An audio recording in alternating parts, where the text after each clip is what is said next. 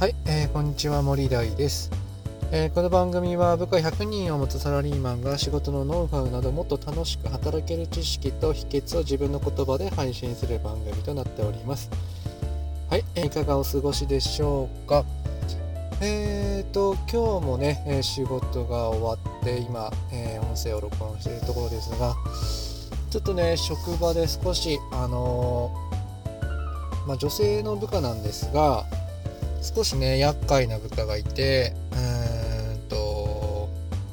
ちょっとね感情が不安定というかですねえー、とすぐね泣いてしまったりするような部下がいてですねまあその子はなかなか仕事がうまくね軌道に乗ってがない、えー、感じの子でして、えーとまあ、上司としてもまあ手を焼いているっていうところですね。何かとねすぐねこう涙ぐんだりしてしまう子ですので何か指導しようにもなかなかスムーズにね入っていかないしうーん周りもねちょっと何か言うたびにちょっとあの泣いてしまうとか涙ぐんでしまったりするような子なのでちょっとこっちもねあの手出しができないような状況になっている子がまあいるわけです。まあその子の直接的なあの指導をする人っていうのは私じゃないんですがまあ私のね直属の部下なんですが、まあ、その子と今日ね打ち合わせをして、えー、まあ、どうやって指導していこうかみたいな話をしてます。えー、まあそんなこんなで、えー、今日の本題になりますがうんとちょっとね叱りづらいえ、女性の部下ですね、まあ、すぐ泣いてしまったりするような部下への、まあ、上司の正しい、まあ、関わり方とか叱り方について、えお話ししていきたいなっていうふうに思います。えー、冒頭でも申し上げましたが、まあ、何かを指導するたびにこう感情が漏れてしまうようなこう泣いてしまったり涙ぐんでしまったりするような声のまず接し方ですね。えー、まず気をつけておかなくてはいけないのは、まあ、こっちがですね、まあ、指導するぞと指摘をするからなっっていうような空気感をまず出さないことですね。はい。やっぱりあのー、僕が今40ですので、えー、とちょうど昭和55年生まれですね。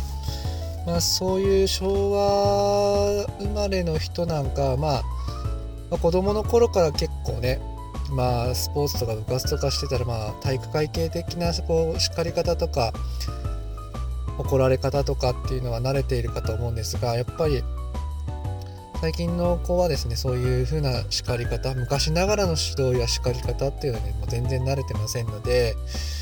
うんと上司がですね、まあ、これから怒るからなみたいな、まあ、指導するからなみたいな雰囲気をねなるべく出さないようにしていくっていうことが大事です。なので、えーと、こっちのね関わり方を少し注意した方がいいかなっていうふうに思います。そして、えー、指導とかですね、まあ、指摘するにもですねえっ、といきなりねこう指導指摘する内容よりは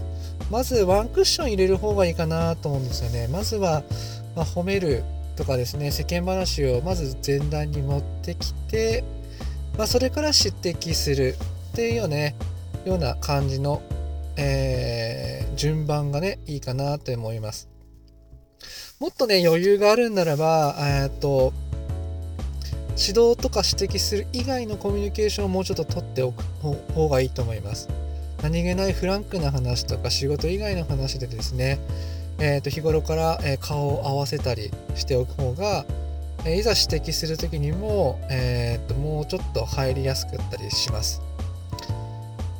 えー、っととはいえ言ったらやっぱりこう泣いてしまうっていうような子はですねうーんと意図的にそうやってやってる子もいます。うんと怒られないために、まあ、上司とかからするとですね今まあこんなご時世ですから泣いておけばですねパワハラだとかハラスメントだって言えるので逆に言えばそういうのをね、えー、と武器にして使ってくるような子たちもいますのでそこら辺はねやっぱり言わなきゃいけないことは言わなきゃいけないというところでやっぱりこう言い方は、えー、工夫はしますけどえー、それでもやっぱりこっちのことをコントロールしてくるなっていうような感じだったりでもここはこの一戦はやっぱりしっかり指摘しなくちゃいけないなっていうところはですね、えー、涙に翻弄されないで、えー、しっかりと、えこちら側もあの毅然とした態度でしっかり指摘した方がいいと思います。あその内容はですね、しっかりこちらもですね、あの記録しておいた方がいいと思うんですよね。何かあった時にもまたあの嫌ですから、しっかりと記録しておくことをお勧めいたします。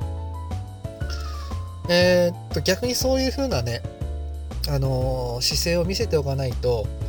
やっぱり周りの人へもいい影響はないと思うんですよね。また、上司がまたああいう風な感情に揺さぶられて指導してないと。ああいう部下を放っておく上司なんだっていう風に見られちゃうと思うんですよね。まあ、それはまたよくありませんのでやっぱりあのしっかり指導するという風な姿勢を見せる。ということとまあ何かあっても嫌ですからしっかりと,、えー、と記録をしておく、まあ、場合によってはあのボイスレコーダーもね